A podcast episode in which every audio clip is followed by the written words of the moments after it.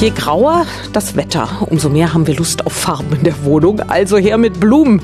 Antenne Gartenexperte Horst Mager. Was ist denn da jetzt deine Empfehlung?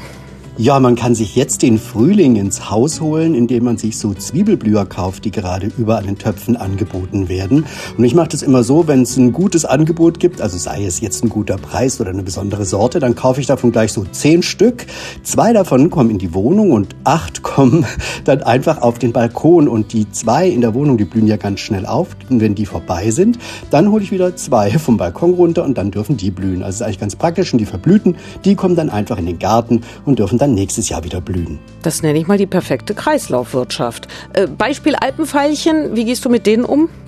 Ich finde es ganz furchtbar, wenn die dann immer weggeschmissen werden. Also ich mache das folgendermaßen, wenn es dann frostfrei ist, also dauerhaft frostfrei, dann stelle ich die raus auf den Balkon oder in den Garten an ein schattiges, ruhiges Plätzchen und da stehen sie dann den ganzen Sommer über und so im September kommen die dann in neue, frische Erde, dann bilden die neue Knospen und dann dürfen die auch wieder rein in die Wohnung und mich da erfreuen. Also ich habe teilweise Alpenfeilchen, sind schon vier, fünf Jahre alt. Das funktioniert wirklich ganz, ganz prima. Ja, tolle Sache.